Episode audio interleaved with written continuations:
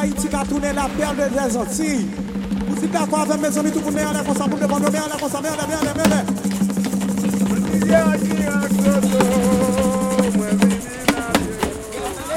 República Dominicana. Hispaniola, une île pour deux.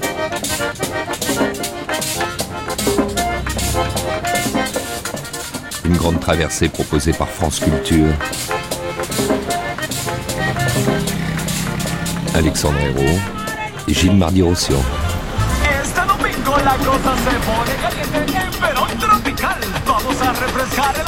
Más de 60 chicas que están Haïti Inter sur Haïti tout entière.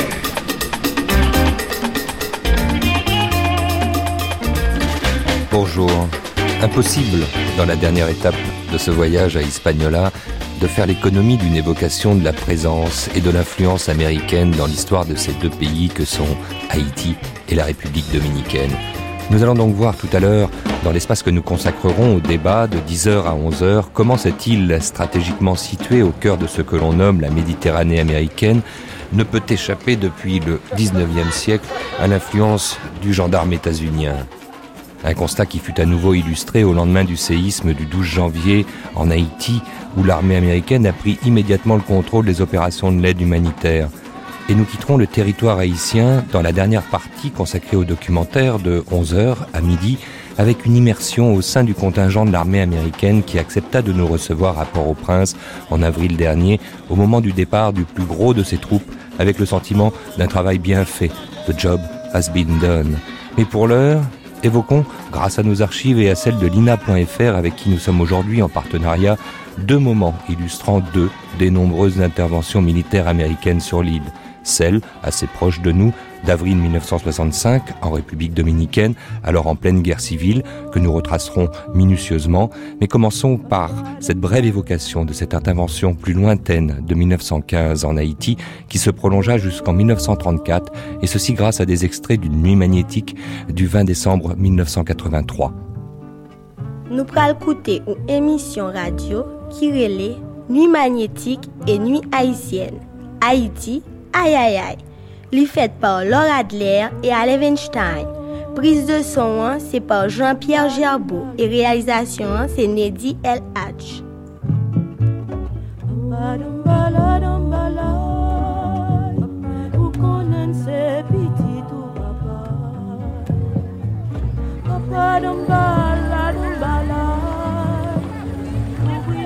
Pour que le décor de notre série soit complètement planté, il faut rappeler quelques données de la vie politique. À l'arrière-plan, disons, pour faire vite, qu'il y a les Américains. On n'y remarque pas l'œil nu à tous les coins de rue, mais dans la vie politique et économique du pays, on n'a pas de mal à s'en rendre compte, ils sont omniprésents et omnipotents. Roger Gaillard est l'une des grandes figures de l'intelligentsia haïtienne. Professeur de philosophie, il est aussi journaliste et écrivain. C'est encore un historien, spécialiste de la période de l'occupation américaine, la période de 1915 à 1934, à laquelle il a consacré cinq ouvrages intitulés Les Blancs débarquent. Nous avons été tenus sur, les fonds baptismaux par Jean-Jacques Dessalines, l'empereur Dessalines, le père de la patrie. Et il a prononcé euh, une proclamation le 1er janvier 1804. Et de cette proclamation qu'on ne lit pas assez en Haïti, qu'on ne lit pas assez à l'étranger, il y a des choses euh, très très curieuses. Il, euh, d'abord le pouvoir charismatique, le pouvoir d'un homme qui a apporté quelque chose au peuple et que le peuple aime, le peuple adore. Et puis ensuite, il y a aussi chez lui le pouvoir absolu. Il le proclame. Il dit dans cette proclamation à peu près ceci au peuple euh, les dieux qui veillent sur le sur la race m'ont légué le, euh, le pouvoir, m'ont donné le pouvoir de te gouverner et de t'amener à des lendemains meilleurs. Euh, il ne faudrait pas que tu te soulèves contre moi, que tu me désobéisses dans cette tâche que j'ai à accomplir. Et si jamais tu le fais, tu auras le sort des peuples ingrats, mais que le ciel euh, ne nous entende pas et que tu continues. C'est un trait fondamental de l'histoire d'Haïti qui est dans la bouche de Dessalines, n'est-ce pas? Et la soumission euh, des enfants au père, la soumission des enfants, des subordonnés au chef, ça date, je crois, dans la vie politique haïtienne de, de l'acte de dépendance. Alors il y a une autre date très importante pour l'histoire d'Haïti, c'est 1915, le débarquement des Américains. Cette occupation américaine, on peut se demander pourquoi elle a eu lieu. Euh, je crois que si 1825 est une grande date de l'histoire d'Haïti, puisque c'est une date internationale, euh, la 1915 correspond à un grand événement international, un événement technique, c'est le percement de l'isthme de Panama. Alors, Jusqu'au percement de l'isthme de Panama, ces canonnières allemandes, euh, françaises, anglaises, et au tournant du siècle, surtout allemandes, se présentaient donc dans la baie de Port-au-Prince et disaient payer. Mais pas seulement en Haïti, mais aussi en République dominicaine, en Colombie, au Venezuela. Et alors, euh, quand le canal a été percé, il est évident que euh, les États-Unis ne pouvaient plus tolérer dans la Méditerranée, qui va s'appeler américaine, ne pouvaient plus tolérer la présence euh, régulière de bateaux de guerre étrangers. Et alors, le, les États et pourquoi les bateaux de guerre euh, étrangers entraient dans ces ports? C'est parce que les dettes que ces pays avaient contractées auprès de Paris, auprès de Berlin, auprès de Londres, ces dettes n'étaient pas payées. Et pourquoi ces dettes n'étaient-elles pas payées? C'est parce que les revenus douaniers qui auraient dû servir, qui auraient dû servir à payer ces dettes étaient plus ou moins dilapidés était surtout, euh, servait surtout au clan des, bourgeoisies qui s'affrontaient pour régler leurs euh, propres dettes euh, militaires. Et si bien que les revenus douaniers servaient à la classe dirigeante pour ses propres guerres civiles. Alors, les Américains ont dit, dès 1912, dès 1911, nous allons exiger de vous que nous gérions à votre place vos douanes. Et ainsi, nous diviserons les, diviserons recettes douanières en tant de parties. Une partie pour payer vos dettes à l'Europe, et puis une autre partie pour votre administration. Bon, la République dominicaine l'a accepté en 1911. Et nous, nous n'avons jamais accepté, ça c'est l'héritage indépendantiste euh, de Dessalines. Nous avons toujours refusé de donner nos douanes aux États-Unis parce que c'était clair pour nous, c'était un abandon de la souveraineté. Et en plus, c'est pas seulement la souveraineté politique et économique, mais la souveraineté territoriale. Parce que euh, les douanes devaient être occupées militairement sur le sol national par des officiers américains. Donc nous avons toujours refusé. Mais les Américains étaient décidés à ne plus permettre aux navires de guerre étrangers de venir en Haïti. Alors, euh, la première occasion s'est présentée, ils ont débarqué et contrôle douanier a été installé, contrôle administratif, contrôle politique. Ils sont restés chez nous de 1915 à 1934, pendant 19 ans.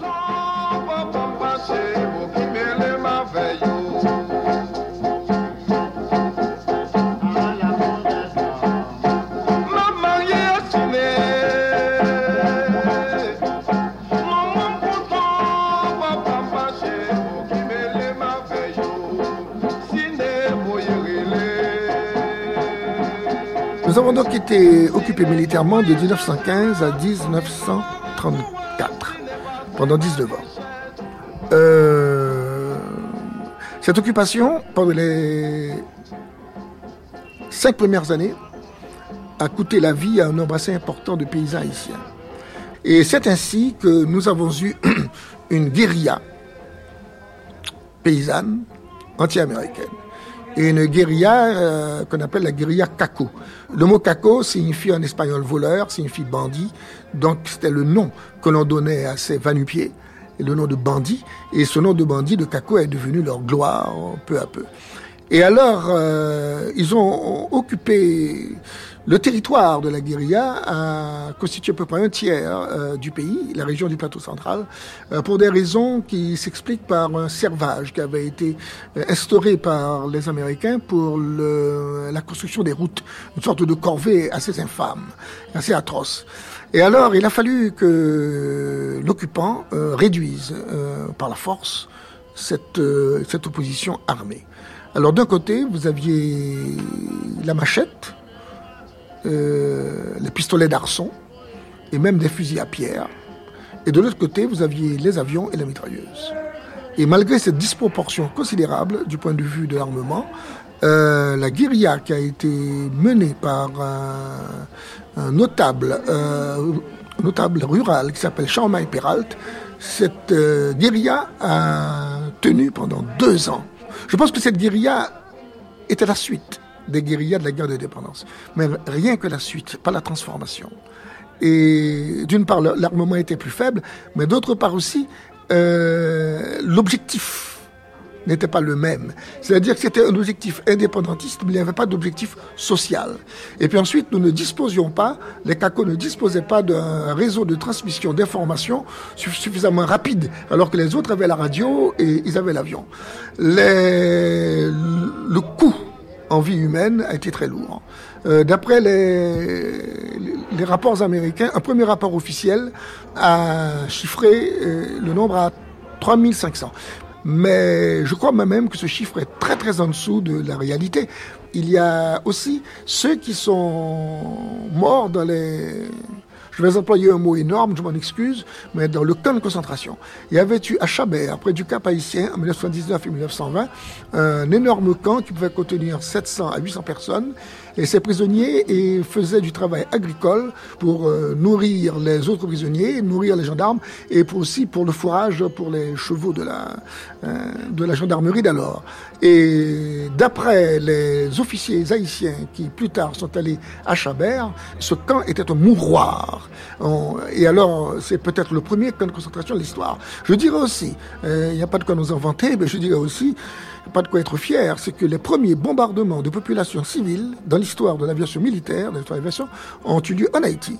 C'est dans les années 19 et 20 que, pour vaincre la guérilla, les pilotes américains ont fabriqué des bombes artisanales avec des petites citernes, des petits drooms, et ils lâchaient ces bombes incendiaires ou mitraillaient euh, la population. Alors je crois que le chiffre peut très bien s'élever à plus de 10 000 paysans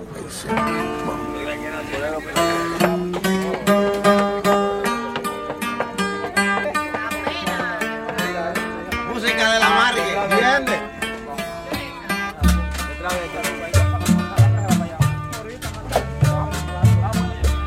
Porque no han de saber cómo que te amo bien. Roger Gaillard au micro d'Alain Weinstein en 1983 et continuons cette évocation des interventions américaines à Hispaniola en faisant un saut dans le temps pour revenir plus près de nous grâce à une sélection d'archives sur l'intervention américaine de 1965 dans la capitale dominicaine Santo Domingo, alors en pleine guerre civile. Mais pour la comprendre, il nous fallait remonter à cette date du 30 mai 1961, inscrite dans la mémoire de tous les dominicains. Un événement qui, le lendemain, allait être apporté de la manière suivante sur nos ondes.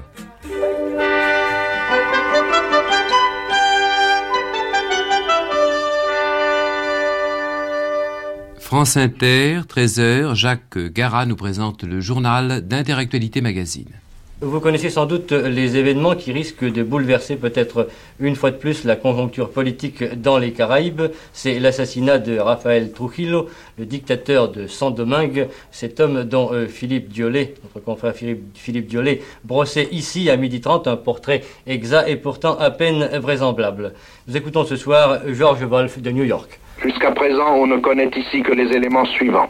Rafael Leonidas Trujillo Molina, incarnation d'une dictature dont les aspects d'opérette ne la rendaient que plus odieuse, a été abattu selon une méthode dont il a fait toujours usage, celle des gangsters. On sait aussi qu'il sera enterré demain et que ceux qui régissaient pour lui la République dominicaine, ses frères, ses neveux, ses hommes de main et ses figurants, semblent encore en place. Cette situation est loin d'être tenue ici pour rassurante. Un potentat comme Trujillo n'est pas exécuté sans que cela crée des remous, soit l'affolement de ceux qui gouvernaient aux ordres du potentat, soit un rugissement de délivrance et de révolte de ceux pour qui la disparition de l'homme fort doit être l'effondrement de son régime, même si le chaos devait en résulter. L'association des idées dans les milieux politiques américains a été immédiate, mais pas nécessairement rationnelle. Le coup a pu être monté par des admirateurs de Fidel Castro. Pourtant, il y avait eu rapprochement entre Trujillo et Fidel Castro après les sanctions décidées par l'Organisation des États américains contre le fief de Trujillo l'an dernier. les États-Unis appliquaient ces sanctions avec rigueur en tant que principaux clients du sucre dominicain. Les relations diplomatiques entre Washington et Ciudad Trujillo avaient été rompues. Il semblerait qu'après cette première réaction, on en revienne ici plus calmement à un des enseignements de l'histoire.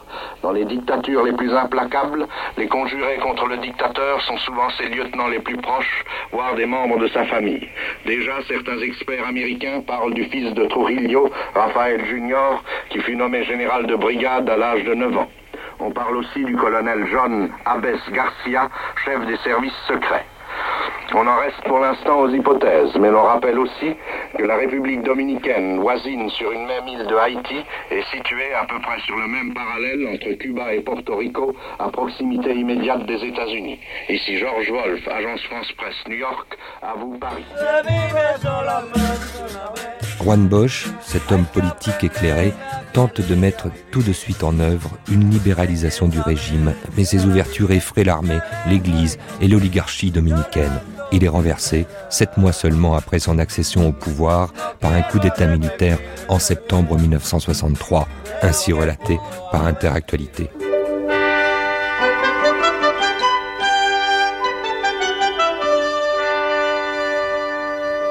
Pour le reste de la politique internationale, avec laquelle nous avons ouvert tout à l'heure à propos du rapport Denning, c'est encore le coup d'État militaire de Saint-Domingue qui retient ce matin l'attention Raymond Tortora. Vous savez que le premier gouvernement constitutionnel de la République dominicaine a été renversé. Son chef, le président Bosque, est gardé à vue à Saint-Domingue. Il doit remettre sa démission, tandis que l'armée a chargé l'opposition de former le nouveau gouvernement. Le couvre-feu a été décrété sur l'ensemble du territoire dominicain. Les officiers auteurs du coup d'État ont annoncé en même temps la dissolution des chambres, l'annulation de la Constitution et la mise hors la loi du communisme et du castrisme. Et pourquoi ce coup d'État? Eh bien, selon les auteurs, des groupements pro-communistes se rassemblaient en plusieurs points du territoire et s'apprêtaient à provoquer des désordres, des raisons qui n'ont pas été appréciées, on sans doute, à Cuba, où Radiola Havane a proclamé que la junte militaire de Saint-Domingue était l'instrument de l'impérialisme. Aux États-Unis, bien entendu, la déception est vive. Les Américains soutenaient le président Bosque. Cette déception s'est concrétisée hier soir par une rupture des relations américaines avec le nouveau régime, ce qui ne serait en réalité un moindre mal si la rupture n'était assortie d'une suspension de l'aide économique américaine. Les choses en sont là pour le moment. On ne signale pas d'incident dans la capitale dominicaine où les effectifs de police ont été renforcés. Les élites du pays mirent en place alors un triumvirat civil en septembre 63. Un triumvirat qui fut à son tour renversé le 24 avril 1965 par un coup d'État des militaires libéraux restés fidèles au président Bosch, en exil à Porto Rico et réclamant son rétablissement au pouvoir. Les troupes loyales à Bosch, dites constitutionnalistes, sous le commandement du colonel Francisco Camaño, armèrent la population civile pour prévenir le retour des militaires de droite. Immédiatement, une guerre civile éclata et deux gouvernements rivaux émergèrent, le gouvernement constitutionnel dirigé par Camaño et les forces opposées dénommées gouvernement de reconstruction nationale dirigé par le général Antonio Humbert Barrera. Le 28 avril, inquiets de cette situation insurrectionnelle et ne redoutant rien de plus qu'un deuxième Cuba à leur porte, arrivèrent massivement en République dominicaine les troupes américaines. Voici comment cette intervention, contestable, fut rapportée sur nos ondes le 4 mai 1965.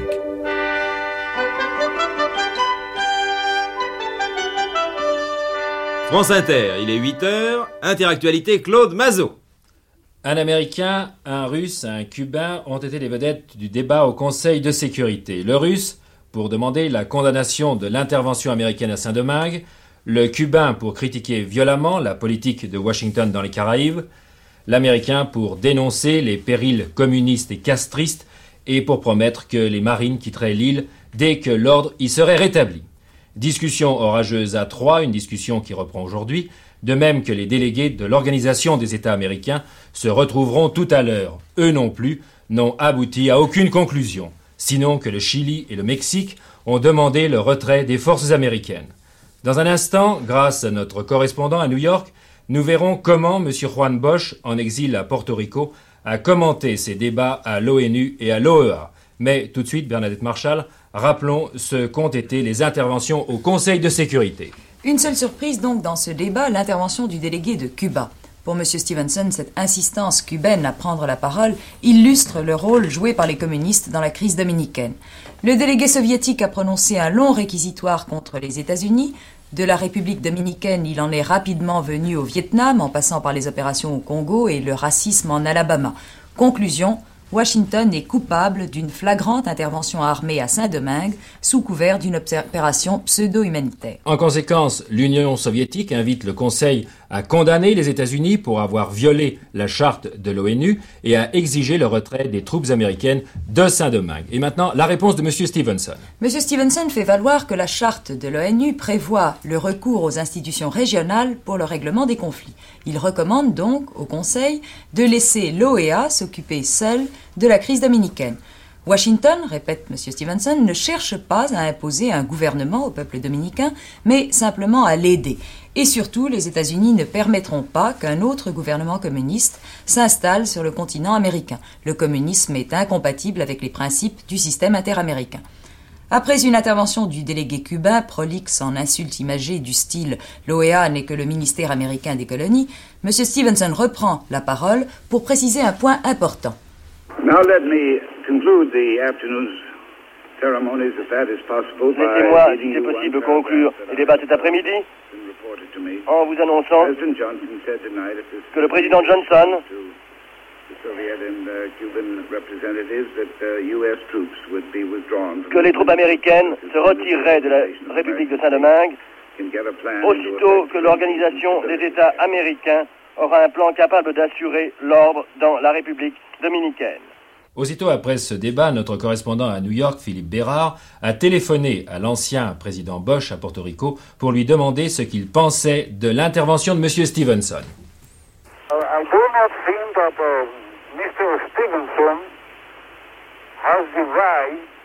Je ne pense pas que M. Stevenson ait le droit to say what de dire people must do. ce que le peuple de Saint-Domingue doit faire, tout comme je ne pense pas avoir le droit de dire ce que le peuple américain devrait faire. Monsieur le Président, que pensez-vous de la création d'une force multilatérale à Saint-Domingue comme l'a proposé le délégué américain?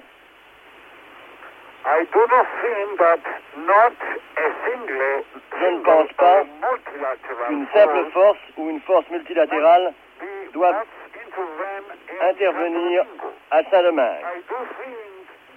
I do think that not a single and not a multilateral force Pas plus qu'une force multilatérale right to intervene in the United States. a le droit d'intervenir aux États-Unis.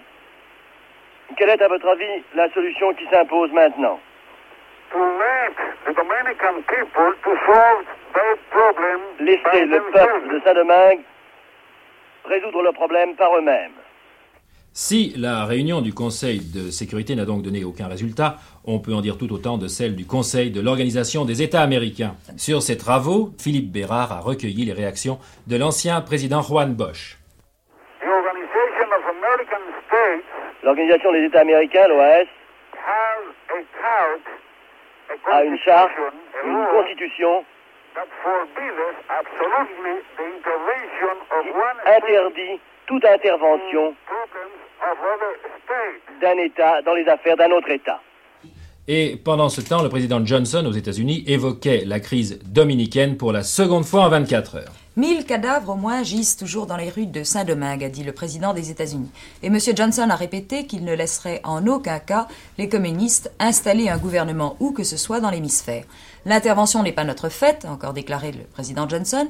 Les interventionnistes sont ceux qui ont été entraînés à l'extérieur de leur pays à des opérations de guérilla afin d'instaurer le communisme en République dominicaine. Sur place, la situation est à peu près calme. Seuls quelques francs-tireurs font encore le coup de feu. Quant à savoir où en sont les pourparlers politiques, il est bien difficile de s'en faire une idée. D'après certaines rumeurs, l'Assemblée dominicaine a élu un chef de gouvernement provisoire. Il s'agirait du colonel Camano, ce qui est pour le moins surprenant puisque le colonel Camano n'est pas moins que le chef des insurgés. Enfin, rappelons qu'à Paris, M. Bolen, ambassadeur des États-Unis en France, sera reçu cet après-midi par le général de Gaulle. Il lui donnera des précisions sur la politique américaine à Saint-Domingue. Étienne Moujotte, cette intervention américaine à Saint-Domingue constitue l'un des thèmes essentiels des commentateurs politiques de la presse de ce matin. Si, dans leur majorité, nos confrères de la presse écrite n'approuvent pas cette intervention, ils s'interrogent cependant pour essayer de comprendre la politique de Washington. C'est ainsi que René Prété pose deux questions dans le bien public. Les États-Unis ont-ils eu ou raison ou tort de s'engager dans cette affaire? L'ancien président qui est derrière cette rébellion est-il ou non castriste? Et René Prété conclut Les Américains sont devant une situation qui les met dans l'obligation de prendre leurs responsabilités. Ces responsabilités sont lourdes, leurs amis n'ont pas à les juger. C'est également l'avis de Joseph Barsalou qui écrit dans la dépêche du Midi L'excuse des dirigeants américains, c'est qu'ils ont pris le monde en charge. Tous les pays libres les y ont poussés, ils ont commis des maladresses, mais qui en eût été exempt? L'éditorialiste de combat comprend l'intervention des Américains à Saint-Domingue, mais il ajoute Cette intervention ne se justifie pas sur le plan des principes, elle ne se justifie pas sur le plan du réalisme politique. Elle se comprend en revanche, et c'est justement là qu'est le drame. Elle se comprend quand on sait la hantise qui possède les États-Unis de la menace communiste. Le gouvernement américain se veut le gardien vigilant d'un monde sans communisme, affirme l'éditorialiste du Populaire. Encore faut-il ne pas confondre communistes et démocrates de gauche par un amalgame trop facile pour être efficace. Un aspect inquiétant de l'initiative américaine est qu'elle prend plus que jamais le caractère d'une rénovation de la très ancienne doctrine de Monroe. Dans ces conditions, en vertu de quoi le gouvernement Johnson pourrait-il condamner un nouveau Budapest s'il s'en produisait un? À la Maison-Blanche, on s'est trompé d'époque, écrit Henri Viau dans Centre Presse. Rohan Bosch, au nom de qui se sont battus les insurgés, n'est tout de même pas suspect d'attachement à un régime totalitaire, et il incarne les idées de liberté d'un peuple. James Dieu va plus loin lorsqu'il écrit dans le Dauphiné libéré Les observateurs se demandent maintenant si le chef de l'exécutif américain ne poursuivra pas sur sa lancée. Pourquoi n'interviendrait-il pas également au Chili? Et surtout, pourquoi ne profiterait-il pas de l'occasion pour régler son compte à Fidel Castro? Jules Clowert écrit pour sa part dans Nord-Éclair On attend autre chose des États-Unis que des marines, du napalm et des bombes, car le désordre n'est pas dans une révolte populaire, mais dans la situation qui la provoque. Et Pierre-René Wolff voit plus loin, dans Paris-Normandie, il tente de prévoir les conséquences de la situation à Saint-Domingue. L'affaire de Saint-Domingue, écrit-il, fera boomerang. C'est à terme l'éclatement de l'organisation des États américains et le terrain préparé pour l'ensemencement communiste. C'est dès maintenant l'URSS de plus en plus gênée de poursuivre sa politique de coexistence pacifique. Ce sont des atouts donnés aux pro-chinois dans le monde communiste. C'est à cette histoire en mouvement qu'a pu assister Roger Louis, l'envoyé spécial de l'émission de reportage phare de la télévision nationale, la désormais mythique et indépassée 5 colonnes à la une, diffusée le 7 mai 1965. Un document exceptionnel que nous vous livrons presque en intégralité grâce à notre partenariat avec le site ina.fr.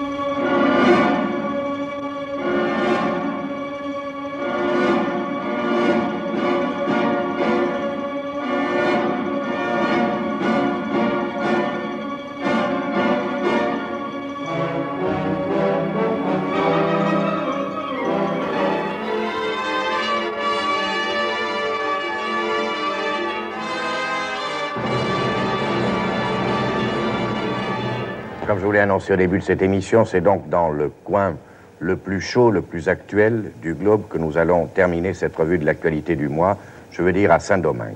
Roger Louis, Roger Louis qui a déjà parcouru pour nous des milliers de kilomètres et surtout qui a fréquenté les points où l'actualité est souvent la plus dangereuse et la plus brûlante. Roger Louis est rentré de Saint-Domingue la nuit dernière, vers minuit exactement. Il est évidemment fatigué, il n'a pas dormi pratiquement pendant quatre ou cinq jours. Il était parti samedi dernier. Il était à Saint-Domingue lundi. Je crois que le mieux, ce sera le plus rapidement possible de laisser parler les images qu'il a ramenées. Auparavant, je voudrais tout de même lui demander une impression d'ensemble. Je crois qu'il y a deux impressions d'ensemble que vous ramenez, Roger. Oui, euh, il y a deux impressions. Euh, la première, c'est vraiment euh, l'ampleur physique, enfin, de l'effort américain fait à Saint-Domingue. C'est j'ai été absolument euh, stupéfait par, par l'énorme matériel militaire qui a été amené là-bas, et d'autant plus stupéfait d'ailleurs que pratiquement, enfin, l'ensemble du pays est calme. Il n'y a qu'à Saint-Domingue même, qu'à Santo Domingo, c'est-à-dire la capitale, qu'il y a des troubles. Alors ça, c'est la première impression. Deuxième impression. La deuxième impression, c'est que je m'attendais à trouver euh, une espèce de révolution euh, à la sud-américaine, et j'ai été surpris, au contraire, par la discipline et l'ordre qui régnait chez les rebelles. et en même temps leur détermination, enfin, une espèce de calme. Je crois que ce sont les deux, deux impressions euh, majeures euh, ressenties. Bien, bien, Roger Louis, avant de passer le document que vous avez ramené, et que on vous doit non seulement à vous, mais à nos camarades euh, preneurs de son et opérateurs, Pierre-Fernand Gentil et Frédéric Papé, je crois qu'il faudrait très rapidement commenter deux cartes. Hum. La première, qu'on va apercevoir maintenant, c'est la carte qui indique la position de l'île de Saint-Domingue par rapport aux États-Unis. Je crois qu'elle explique assez bien certaines raisons de l'intervention américaine de par sa proximité du littoral américain, sa proximité géographique et sa proximité, pourrait-on dire, à la fois géographique et symbolique de l'île de Cuba. La deuxième carte, je vais vous demander de la commenter, Roger Louis. Elle représente l'implantation de la zone rebelle à l'intérieur de la capitale de Oui, je crois, je crois que si on veut bien comprendre ce qui se passe, bon, il y a euh, d'une part la ville au centre, sur la droite, où il y a une flèche où il y a marqué 25 km, il y a un aéroport qui s'appelle San Isidro. Sur cet aéroport, les Américains ont débarqué euh, et, continuent à débarquer par un pont aérien le matériel. Sur la gauche, de l'autre côté, les marines ont débarqué, eux, et continuent à débarquer du matériel, euh, euh, matériel lourd de la droite vers la gauche, les marines sont partis de la gauche vers la droite, les, parachutistes sont partis de la droite vers la gauche et ont essayé de se rencontrer au milieu de la ville. C'est ce qu'ils ont fait par une espèce de corridor qui passe au travers de la ville que l'on suit. Et au sud, c'est la zone qui est tenue par les rebelles. Bien. Bon, Eh cela dit, euh, je crois qu'ayant vu ça, euh, le plus simple, c'est de, de, de voir le Donner la parole aux images. aux images. ils vont dire.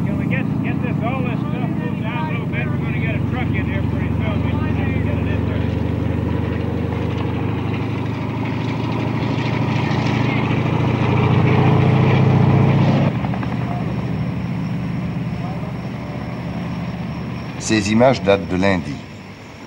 Il est 11 heures du matin. Un avion de la marine américaine vient de débarquer l'équipe de cinq colonnes sur l'aérodrome de San Isidro. Depuis quatre jours déjà, hommes, matériel et armes arrivent ici au rythme hallucinant du plus grand pont aérien réalisé depuis celui de Berlin. Toutes les deux minutes, un Globemaster atterrit, chargé au maximum. Il vient se ranger sur une piste de dégagement sans arrêter ses moteurs. Et trois minutes plus tard, lesté de ses canons, de ses jeeps, de ses munitions, voire de ses tanks, il repart pour la Caroline du Nord en chercher d'autres. La formidable machine militaire américaine est en marche. C'est impressionnant. D'autant plus impressionnant qu'on se demande pourquoi et pour qui.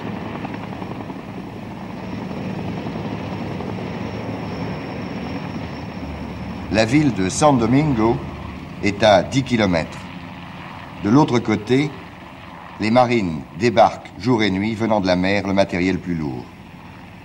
La nuit précédente, après des combats farouches, les marines partant de leur côté et les parachutistes venant de l'aéroport où nous sommes ont réussi à se rejoindre au cœur de la ville, créant ainsi un véritable corridor continu qu'ils contrôlent depuis une heure à peine. Un lieutenant américain m'a proposé de le franchir pour la première fois avec sa patrouille. Je l'ai accompagné avec le caméraman. Voici ce que nous avons vu. Un pont tout d'abord, où il y a quelques jours les rebelles ont infligé de lourdes pertes au char du général Wessin, lui en interdisant le passage à coups de cocktail Molotov. Plus loin, des barricades. Un canon qui appartenait aux rebelles et qui a été détruit par les canons sans recul des Américains. Plus loin, au fur et à mesure qu'on se rapproche du centre, des signes de tension se manifestent. Les combats datent d'une heure à peine. Ils se poursuivent peut-être encore. Les marines sont tendues et nerveux.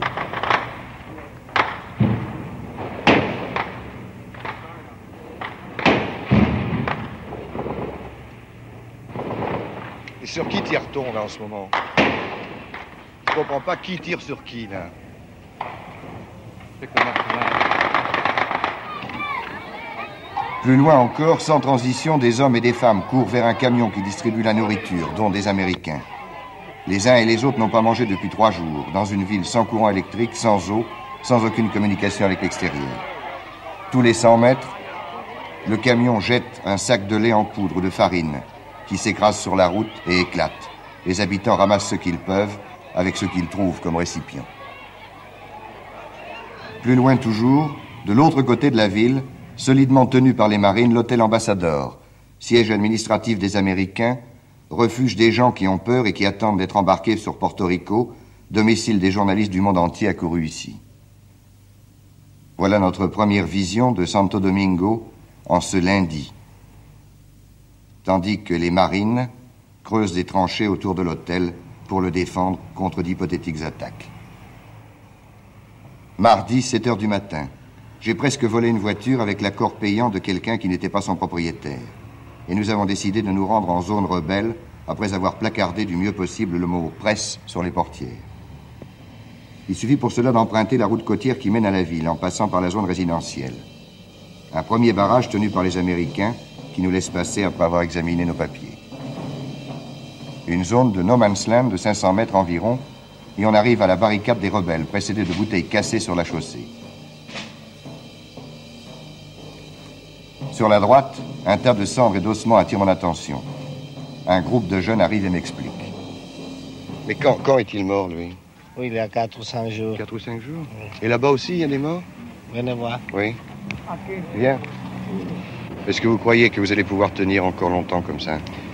Oh, le, le peuple a les armes, il veut à, à président Bosch. Ça, ça ce n'est pas un mouvement communiste, comme dit la, la presse américaine. Nous voulons un Juan Bosch avec la constitution de 63. C'est le peuple qui veut cela. Et comment vous allez faire pour lutter contre euh, tous ces Américains qui sont là? Parce que On, euh, va, on luttera, sinon mourons, c'est c'est pour la patrie. En remontant sur la gauche, on pénètre dans la partie de la cité tenue par les rebelles. Les rues sont parsemées de décombres fumants. Après avoir brûlé les morts, on brûle maintenant les ordures de peur des épidémies. Vous voyez qu'ils sont communistes puisqu'ils sont organisés, disent les Américains. Mais on n'a pas pu brûler tous les morts. Il y en avait trop. 1500 à peu près, après les bombardements des avions et de la marine restés fidèles à Wessin, et plus de 4000 blessés.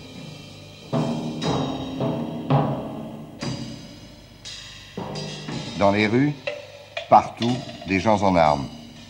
Les militaires, les civils et même des femmes. Aucun pillage, contrairement à ce qu'on a pu dire ou écrire. Une impression de discipline et de détermination. Le jeune qui nous avait accompagnés m'a dit, à 11 heures, il y a un meeting place de l'indépendance. Nous y sommes rendus. C'était la proclamation de l'élection de Camagno comme président provisoire de la République.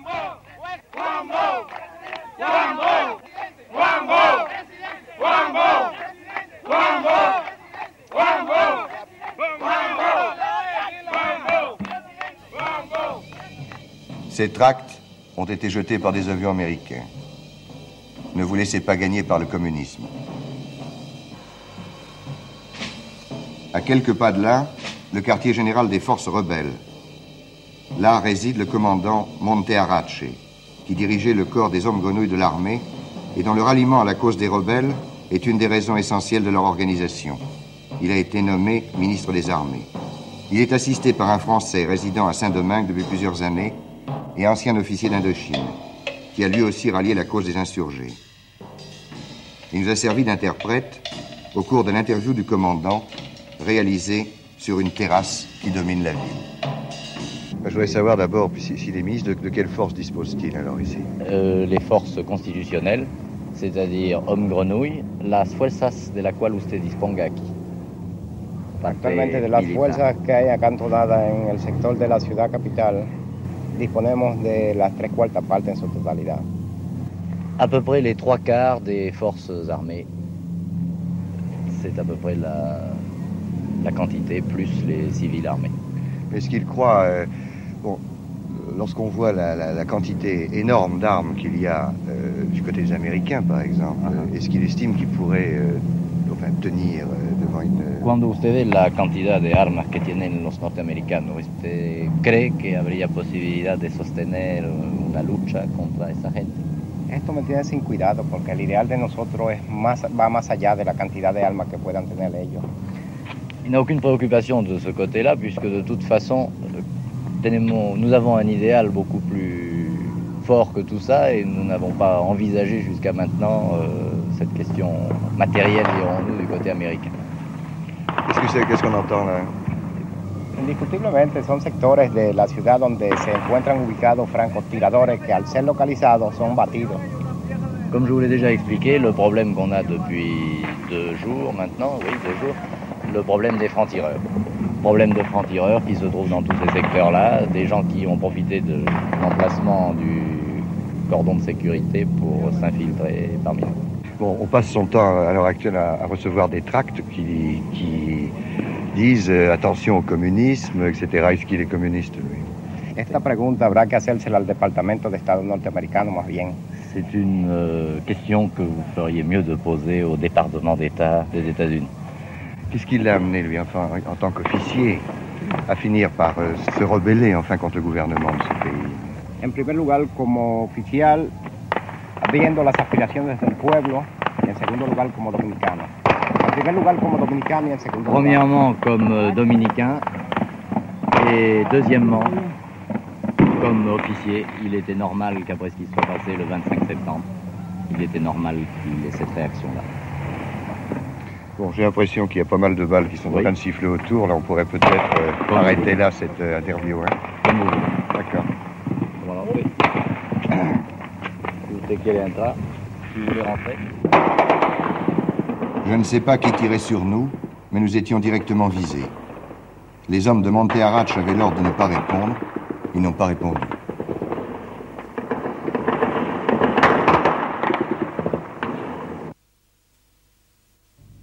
Mercredi matin, je suis retourné en zone rebelle en compagnie d'un des hommes de Montearach d'origine haïtienne.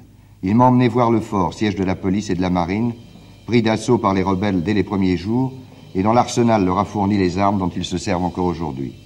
Non seulement des fusils et des mitraillettes, mais aussi des canons et des bazookas distribués aux militaires et aux civils. Et qu'est-ce que vous pensez de la, de la présence des Américains ici vous? Eh bien, moi personnellement, je pensais que les Américains venaient ici, enfin, comme ils font toujours, pour contrôler la situation, pour éviter que les communistes prennent le pouvoir, un tas de choses. Alors, le peuple, comme les Américains se sont montrés hostiles, ils se sont mis du côté de Wessine Wessine, alors le peuple aussi est, est contre eux. Les Américains disent euh, notre intervention vient du fait qu'on veut éviter le communisme et c'est un mouvement communiste. Qu'est-ce que vous en pensez Hum, c'est pas vrai du tout. Ce mouvement-là est dirigé par les, par les militaires, par les militaires conscients, non? Ça a commencé, c'est le capitaine de l'armée qui a commencé ça. Ça ne saurait être un mouvement communiste. Et même les militaires d'ici aussi sont anticommunistes, ce sont des vrais anticommunistes. Ils ne n'auraient jamais accepté que les communistes enfin, prennent partie de ces choses-là. Il se peut bien qu'il y ait un élément communiste, mais que ce n'est pas, dirigé par le communisme, ce mouvement-là. Je pense bien aussi que dans tous les pays de l'Amérique, maintenant, il y a des communistes. Mais ça ne veut pas dire pour autant que c'est un mouvement dirigé par les communistes. C'est faux. Est-ce que vous croyez qu'ils ont commis une faute en faisant ce qu'ils ont fait Oh, pardon, et comment en faisant, qu'ils ont fait- en faisant ce qu'on fait Bah, En amenant ici deux divisions avec, euh, avec tout l'armement, les tanks et tout ce qu'il y a actuellement dans la ville, quoi. Eh bien, seulement, moi personnellement, je les condamne pour un, pour un fait. C'est de se mettre du côté de Wessine, non pas du côté du peuple. Parce que Vos Populi, Vos Dei, ils auraient dû se mettre du côté du peuple. Vous voyez, c'est là, je, je les condamne, moi. Enfin, ils amènent quand même ici, il y a une aide américaine, même du côté des rebelles, sur le plan des médicaments et de l'alimentation. Je crois que oui. Hein? Je crois que oui. Autrement dit, fondamentalement, vous n'êtes pas contre les Américains. Non, nous ne sommes pas contre les Américains, mais nous sommes contre le fait de cette intervention. Et non pas seulement de l'intervention, mais qu'ils se mettent du côté de Wessine. Dites ce que vous avez vu, ajouta-t-il. Et surtout, dites bien que nous ne sommes pas communistes. Nous voulons vivre libres.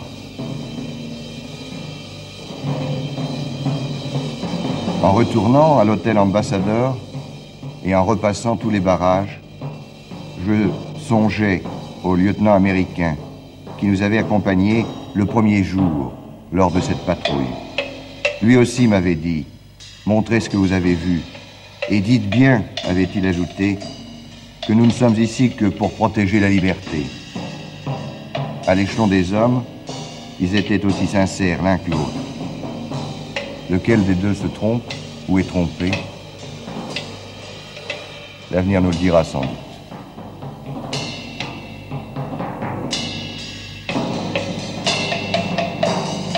Mais pour le moment, même la nuit, le drame ne cesse pas à Santo Domingo. Il suffit de posséder un appareil à ondes courtes pour s'en rendre compte. Ordre militaire et appel aux ambulances se croisent au-dessus de la ville. L'émission hebdomadaire de la communauté de radio de langue francophone décidait six mois après l'intervention américaine commentée par Roger Louis de revenir sur la situation tendue dans les rues de Saint-Domingue, toujours sous occupation des troupes américaines, mélangées à la force interaméricaine de paix créée par l'Organisation des États américains, l'OEA, rentrée en fonction depuis le 23 mai et si contestée dans sa légitimité par nombre de pays, dont la France. C'est pendant cette période que fut constitué un gouvernement provisoire qui avait comme mission de préparer les élections de juin 1966, qui, à la surprise générale, ne vit pas le retour de Juan Bosch, mais porta au pouvoir le très conservateur Joaquin Balaguer, le plus proche collaborateur du tyran Trujillo. Mais revenons sur les analyses que pouvait proposer à notre insolite et presque comique assemblée francophone l'un de nos plus brillants grands reporters à l'époque. Nous étions le 1er septembre 1965. ORTF appelle NRU. Allô? Allô NRU Allô? NRU vous parle? Vous m'entendez? Oui, oui, oui. Et Oui, vous mais- également? Ah bon, mais... Un instant, je ne vous écoute pas. Euh, alors maintenant, ça va, j'espère Bon, vous entendez ORTF, NRU Oui, je vous entends maintenant. Bon, très Allô, bien. Paris? Oui? Je m'excuse. Bon, alors Lausanne, bonjour Lausanne. Oui, bonjour. Berne est là également? Oui, ici Berne. Bonjour Lugano. Bonjour, madame. Bonjour. Puisque nous sommes tous réunis, nous allons commencer. Ce que j'ai à vous proposer cet après-midi, c'est une interview de notre confrère Lucien Baudard à propos de Saint-Domingue. Euh, le colonel Camagno a accepté de signer l'acte de réconciliation élaboré par l'OEA et Lucien Baudard euh, nous fournit des explications. Est-ce que ça intéresse quelqu'un? Lausanne prend. Lausanne prend, oui. Euh, moi aussi, euh, il faut se... NRU, oui, d'accord. Bon, alors si vous voulez bien, je vais vous envoyer donc l'interview de Lucien Baudard, notre confrère de François, à propos de Saint-Domingue. Je décompte. 5, 4, 3, 2, 1, 0. C'est le résultat de la politique américaine. Depuis des mois, depuis trois ou quatre mois, les Américains se sont acharnés à arriver à une solution de compromis. Et ils ont fait peser tout leur appui. Les États-Unis, c'est immense. Ils ont 20 000, 30 000 hommes là-bas, sur place. Et puis ils ont des dollars en masse, en perspective.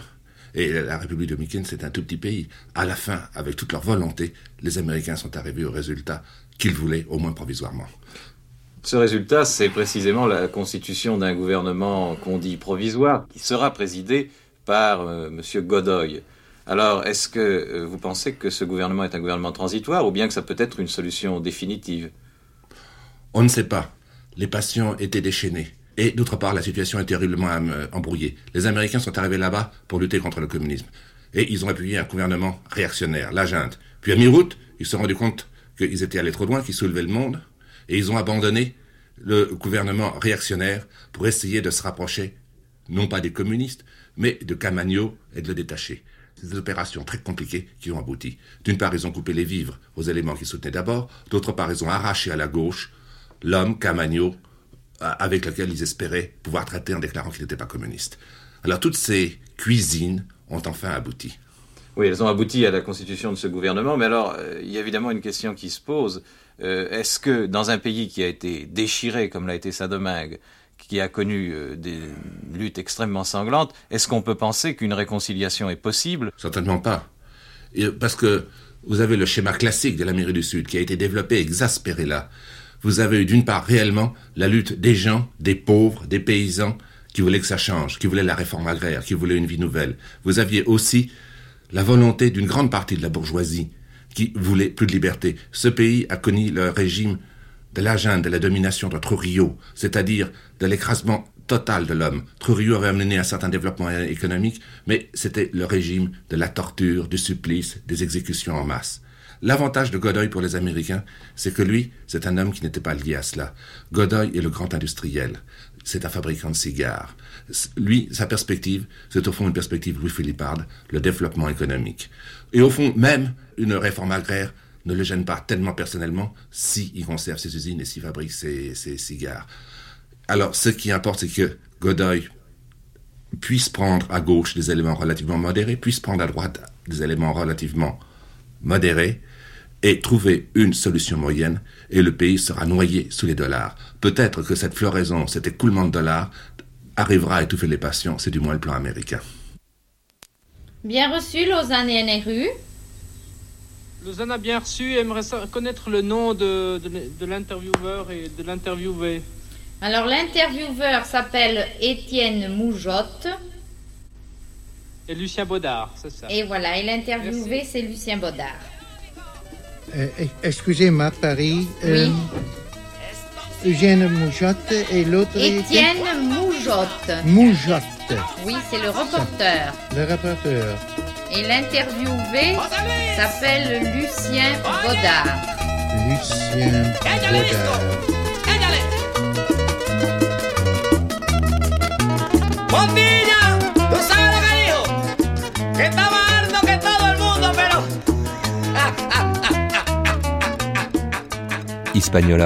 Une île pour deux, cinquième journée. Le gendarme américain. Fin.